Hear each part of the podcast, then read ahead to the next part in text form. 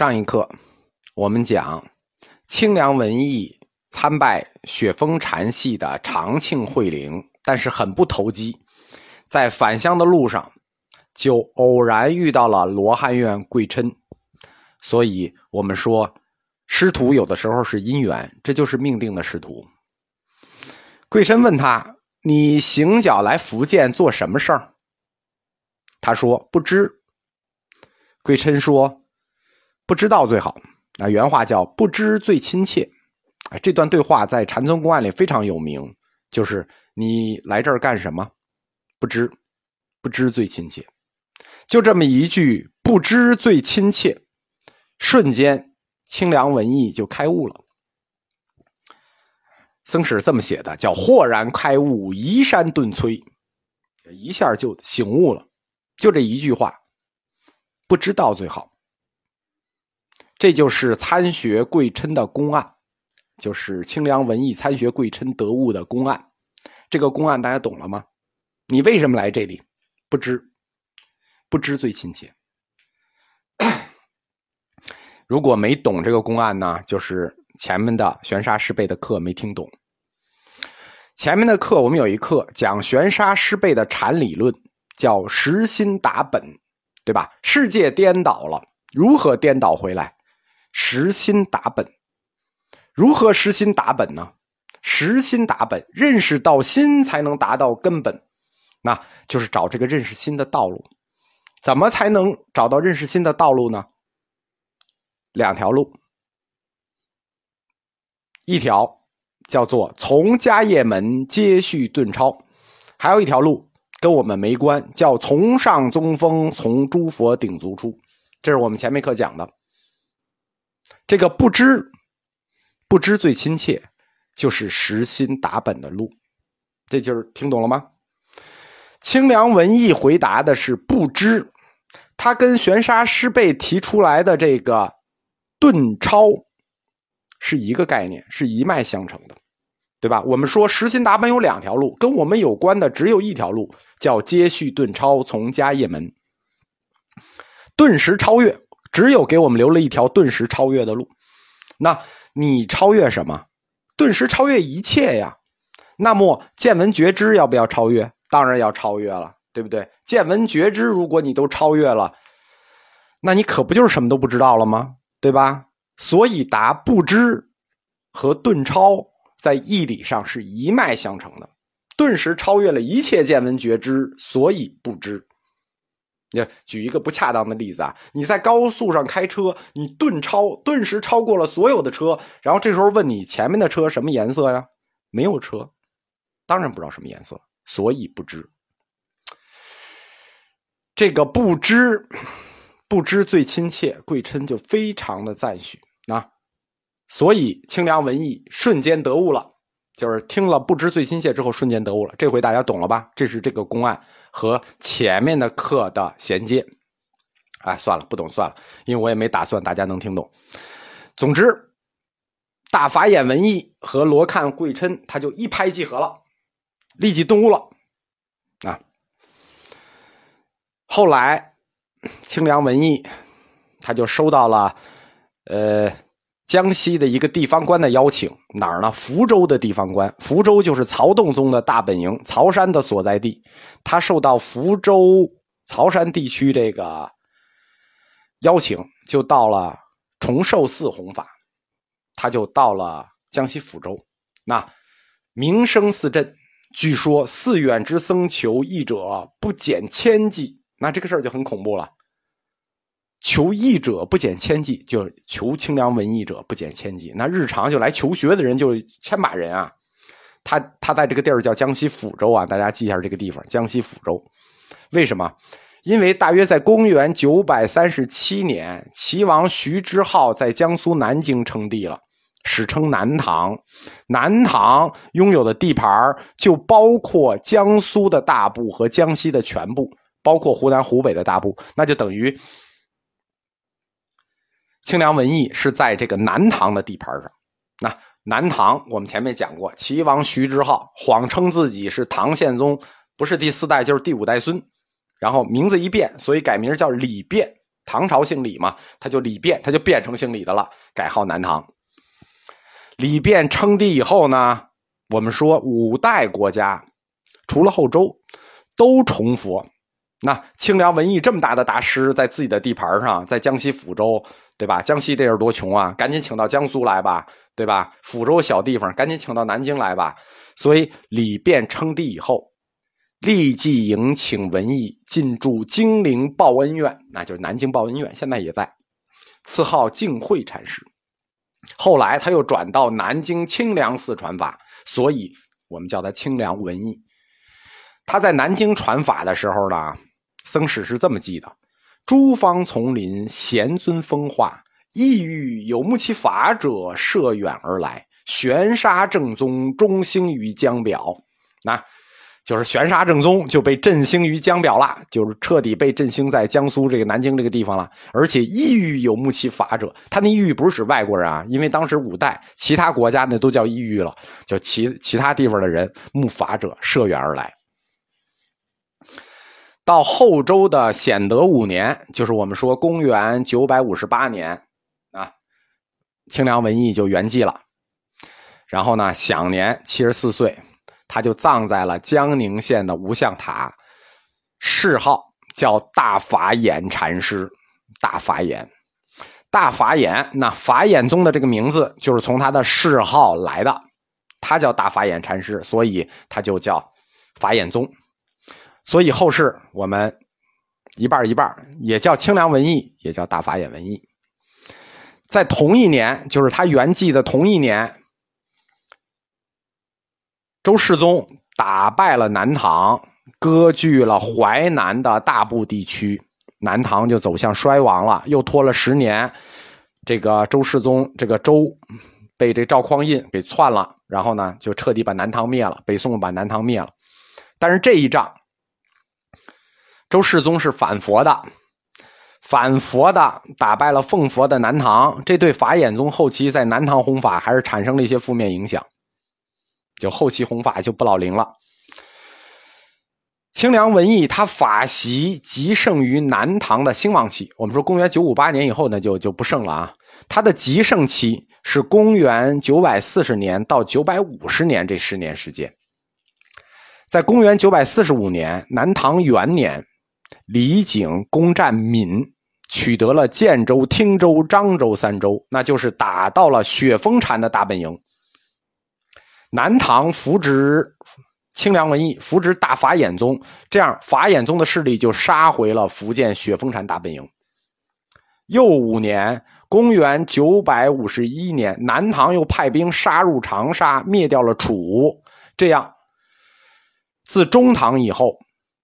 禅宗最活跃的几个省份，那除了河北，就是在中南地区最活跃的几个省份：江西、湖南，这是老的大本营；江苏、福建，已经全部在南唐王朝的控制之下了。南唐又尊法眼的清凉文艺，所以这就为法眼宗迅速扩展提供了有力的基础。就禅宗后期，全是跟政权的扶植有直接关系的，跟云门一样。法眼也是，他得到南唐的扶持之后，南唐又在十年之内取得了禅宗的几个重镇省份，所以法眼宗迅速就崛起了。在禅净合流之前，就是禅宗和净土宗合流之前，禅宗的戒律是非常的松的。我们说净土宗僧人对自己的戒律要求还是很高的啊。呃，第一高的是当然是律宗了，然后是净土。禅宗的戒律一直很松。对吧？我们课里讲过的这些大德们啊，都是比较自觉的，对吧？大德嘛。但是，一般的禅宗僧人行为非常的放旷，就是从晚唐以后，行为非常放旷。之所以有德山棒啊、临济棒啊，说句实话，那些僧人也是该打，对吧？像德山棒宣鉴大师这样的，严守戒律。德山棒宣鉴是一个非常严守戒律的。是非常少见的，因为他出身律宗。在晚唐到五代，禅宗僧人肉是可以吃的，酒是可以喝的，那没没有要求吃肉吃吧，酒喝喝吧。而且在广东、广西一带的僧人还是结婚的，大量僧史记载，那时候还有好多僧人结婚生孩子。所以禅宗这一段时间戒律很松。他们的戒律逐渐变严，是有一个历史过程的，就是从宋朝开始逐渐变严，逐渐变严。当然了，他所谓的严也是比唐朝严，那后后期更严。在整个有宋一朝，有今天看还是比较松的，但比唐已经严多了。正因为唐朝末年这个禅宗戒律非常的松，啊，他为什么松呢？他也跟他的基础有关。对吧？洪州宗是以流民为基础的，本身就是流民，对吧？他戒律就松。第二，洪州宗的理论又是即心是佛，哎，随着你心干吧。平常心是道，对吧？日常想干什么干什么。平常心是道，即心是佛，就是群众基础，他就就没有戒律。然后他这个理论又不提倡戒律，这就是说当时的历史环境。所以晚唐到五代时期，禅宗有狂禅之说，就狂禅。而且这种狂禅不是一般的僧人狂禅，大宗师们身上或多或少也有狂禅放旷之风。我们讲过的大宗师呢，还都好，但是比较放旷的人是谁呢？就是这个大法眼宗的开山宗师清凉文艺。而且这是有史实记载的，根据五代史记啊，僧千光，这个僧千光就是文艺清凉文艺，金陵人也。南京人，他在南京素有才辩，江南国主以国师礼之。这就是说，这个大法眼文艺，金陵人也，其实他是后到金陵的南京人，素有才辩，受到国王的礼遇。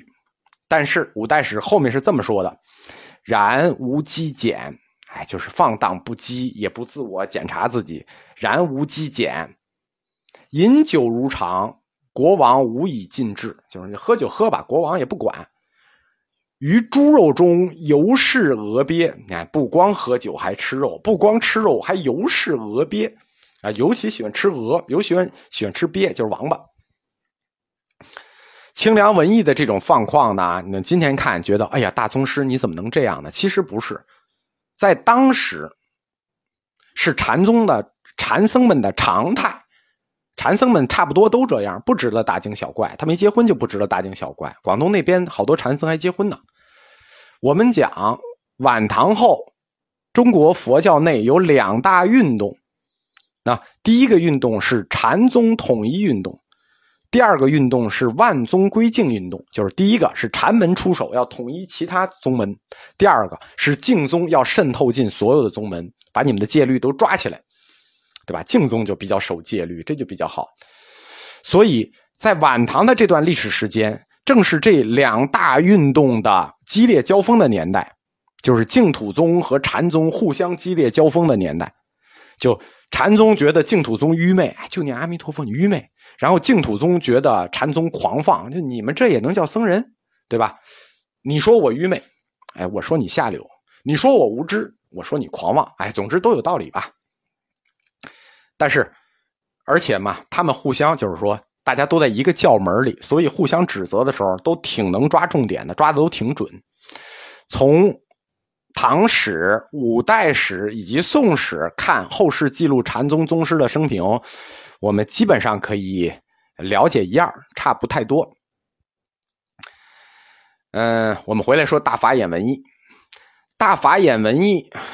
他是开宗宗师，开宗宗师你就要有自己的理论体系，对吧？没有理论体系，区别于其他人的理论体系，你开什么宗啊？大法眼文艺他留下的禅理论体系是语录体的，啊，就是我们说的口号体。他留下来很多语录体的法语，后世弟子就把这些语录、这些法语集结成为文艺禅师语录。这是弟子们集结的，我们一般看的他的语录就是弟子们集结的文艺禅师语录。但是非常走运的是，大法眼文艺他也留下了自己写的东西。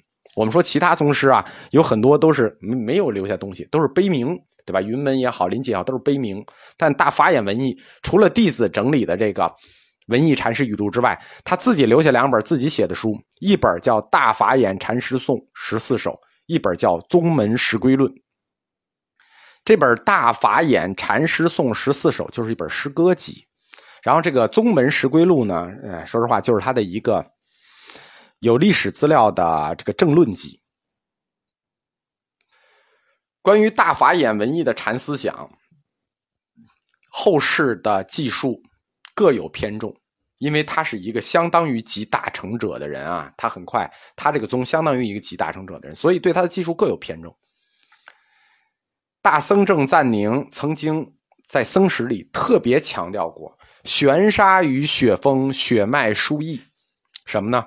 就是说法眼宗的宗旨，就是因为有人说法眼是来自于雪峰禅系啊。但是赞宁就特别指出来，法眼宗不来自于雪峰禅系，法眼宗来自于玄沙山法旨，对吧？跟雪峰山无关。那这样呢？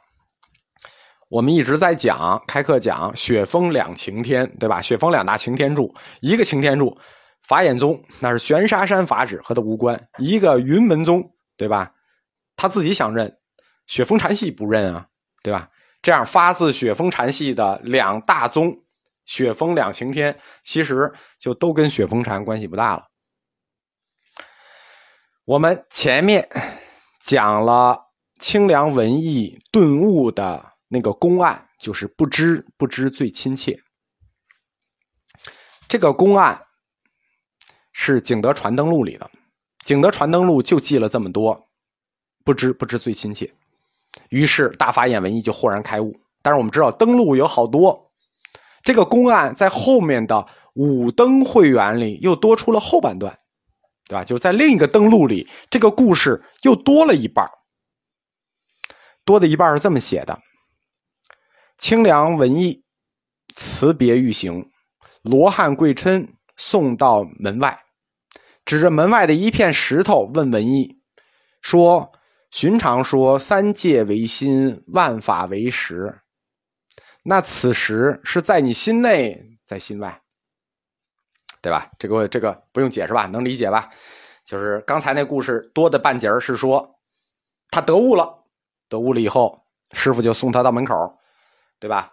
三界唯心，那你告诉我那块石头现在在心外，在心内？那文艺答在心内。其实，在心内是个标准答案。为什么呢？这是根据唯识学的标准答案。为什么石头在心内？因为境由心造嘛，石头是境由心造。按唯识的理论，当然是在心内喽，对吧？所以文艺就答在心内，然后就准备告辞。贵琛就说：“行教人啊，就是说说说说的说说这个文艺啊，什么来由安片石头在心头？就是你能告诉我什么原因，非要？”把石头放在心头吗？对，是在心内啊，可以。但是你能告诉我，你是什么理由要把石头放到心内的？法眼文艺就大窘，无言以对，对吧？因为这个问题问的非常的好，是境由心造，对吧？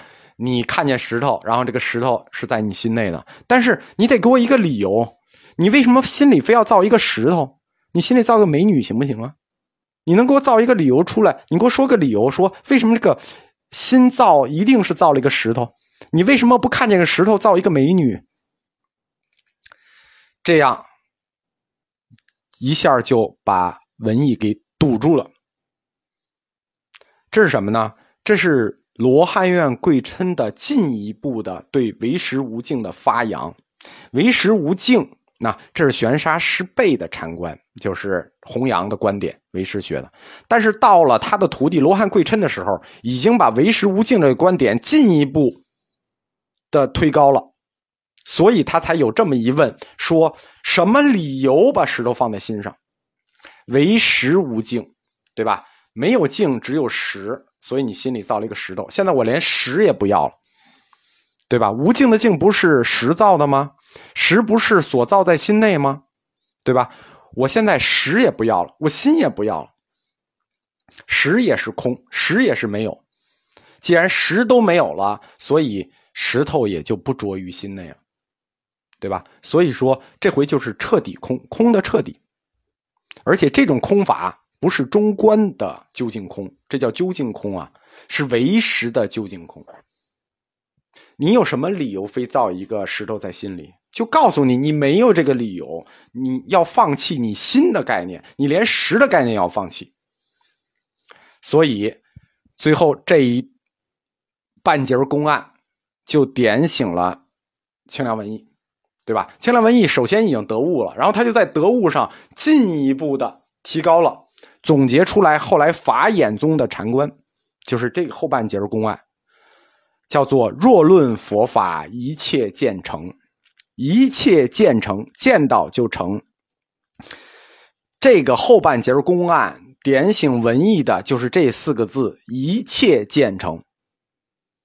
一切建成，实际就是后来法眼宗禅禅观的核心特点。